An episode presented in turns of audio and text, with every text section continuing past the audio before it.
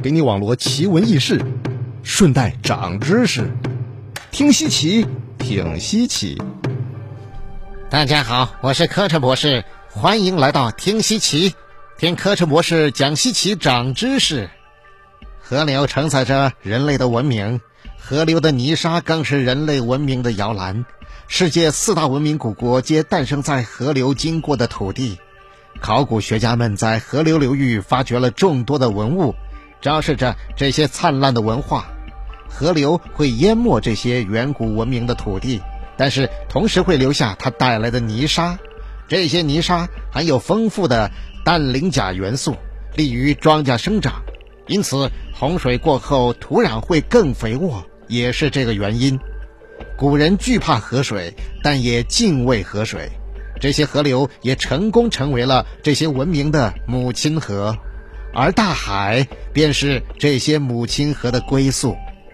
然而，随着现代科技的进步，人类的求知欲也开始增长。大家都知道，洪水会造成水土流失。肥沃的淤泥来自沿途的山石土地，最终流入大海。那么，地球存在了大约四十六亿年，海洋与河流也共存了超过四十亿年。这么多年的水土流失，为什么海洋依旧浩瀚？这么巨量的泥沙流入大海，为何在这四十亿年的时间里，大海并没有被填平呢？这些泥沙究竟到哪里去了呢？今天，柯晨博士就和你讲讲这个稀奇。地质学家们估计，每年地球上的河流会携带一百五十多亿吨的泥沙入海。如果按照地球海洋的年纪四十五亿岁来算，这些泥沙的累积高度将达到大约两万米的高度，约等于喜马拉雅山山顶与马里亚纳海沟沟底的高度差。所以。接纳了这么多泥沙的大海，应该被填满了才对。可放眼望去，海洋似乎并没有变小。就在大家希望哪位知名地质学家能够提出学说解决这个问题的时候，一位化学家反而找到了解答的方向。一九一八年，第一次世界大战结束，德国成为了战败国。面对凡尔赛合约上的天价赔款，德国陷入了财政危机。为了拯救国家的经济，德国化学家弗里茨·哈伯提出了用海水冶炼黄金的办法。当时的科学已经探明海水中含有黄金，每一立方千米中就有约五吨黄金，只是分布非常散乱。弗里茨·哈伯认为，这个时候德国可以放手一搏。收集海水里的黄金，德国面临的赔款是一千三百二十亿马克，折合英镑约五十亿。按照当时一盎司黄金四点二五英镑的价格，德国只需要提炼七千多立方米的海水就可以。于是，德国政府拨款，拿出当时世界上最先进的声纳探测船，前往大西洋淘金。理想很丰满，现实很骨感。德国花了大价钱也没有提炼到黄金，还让原本就危机的全国经济雪上加霜。不过，这趟淘金之旅也不是完全没有收获。弗里茨·哈勃发现，海洋之下似乎没有人类想象的那么平静，海底也没有人类想象的平坦，因为声纳探测到大西洋海底有一条山脊。随后，化学家弗里茨·哈勃化身地质学家，继续探索。最后发现，这条山脊绵延了数百公里，宛如一条巨大的裂缝，横亘在大西洋海底。然而，受制于那个年代的技术，大家只能寄希望于声呐探测。对于这条山脊的了解一直止步不前，一直到二十世纪七十年代。人类制造的深海探测器到达大西洋海底，地质学家勒皮熊主持了这一次的探测工作。探测发现，这根本就不能称之为山脊，而是一条绵延数万公里的山脉，宏伟程度超越了地球上最长的安第斯山脉。山脉从北冰洋的最北端开始，一直延伸到了南极洲附近。在大西洋中部的时候，山脉拐了一个弯，呈 S 形，总长度约为1.5万公里，平均宽度一公里，平均高度两千米，山脉面积占大西洋总面积的百分之三十。海底山脉颠覆了人们对海洋和陆地的认知，让人们好奇这个山脉是怎么来的呢？难道海底和我们的陆地一样会出现各种地貌吗？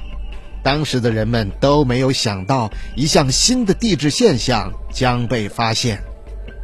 大陆漂移学说是著名地理学家魏格纳提出的一种地质变迁。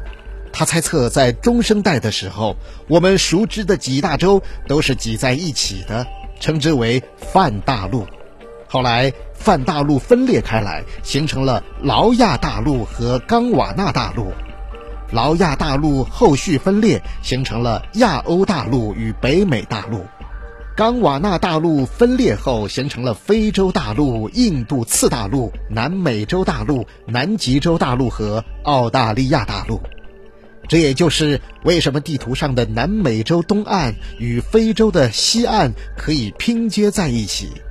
而后，在非洲、南美洲以及澳大利亚发现的一些生物，它们具有共同点，更是成为了大陆漂移学说的直接证据。然而，随着这条大西洋山脉被发现，人们开始思考：山脉只有地壳运动才会生成，海底出现这样的地貌，说明海底也存在地壳。我们的地球板块可能完全不是我们所看见的这几块陆地，也许地壳比我们想象的还要复杂。对此，美国海洋地质学家赫斯和迪茨提出了海底扩张学说。他们认为地壳远不止大陆这么简单，海底也是地壳的一部分，它们也存在各种地质活动。除了我们熟悉的海底火山爆发，还有海底扩张。这种扩张过程就像是将海底撕裂成两半。我们知道地壳之下是地幔，地幔的最上面部分是一圈软流层，温度在七百到一千三百度，也就是我们常说的火山喷发的岩浆，其含有丰富的碳酸盐、硅酸盐，是构成地壳的主要物质。这些地幔物质从扩张的裂口流出，遇到海水变冷之后凝固成海岭。这样，每扩张一次，海岭就在不断的升高，年龄也在不停的更新。海岭或者海底峡谷就是新生的海底地壳，它们使地壳时刻处在新生状态。可是，这些地壳存在于海底，为何陆地上的岩石也会随之更新呢？原来，扩张的海底地壳会遇上大陆地壳。它会冲入大陆地壳之下，融入地幔之中，而这些地幔又会在大陆地壳变迁中成为大陆的岩石，完成了循环。可是这样又有一个问题了，那大陆上的山峰会不停增高才对呀。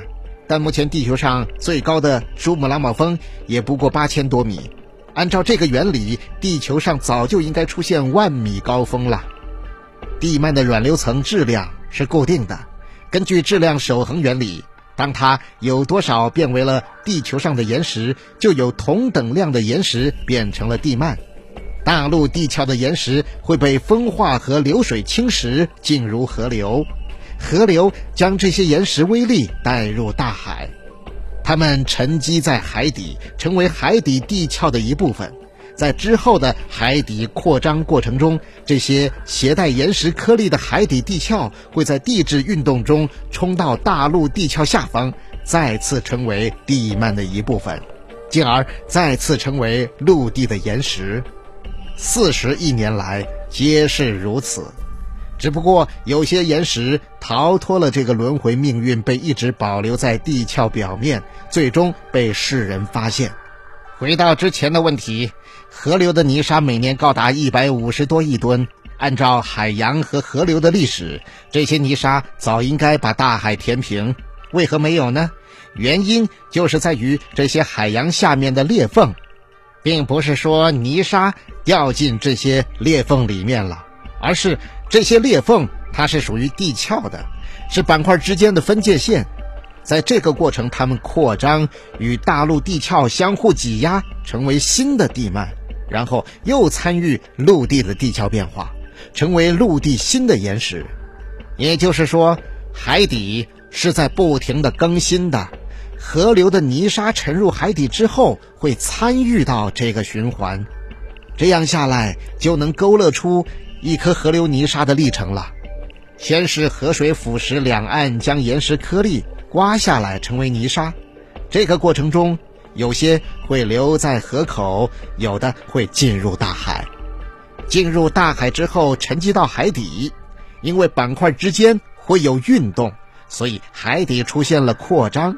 新生的海底会将老海底挤到陆地地壳下方，而老海底则会消融在地幔之中。随后又在变迁中成为陆地的地壳，又过了几亿年的光景，成为了岩石，等待下一趟前往大海的旅程。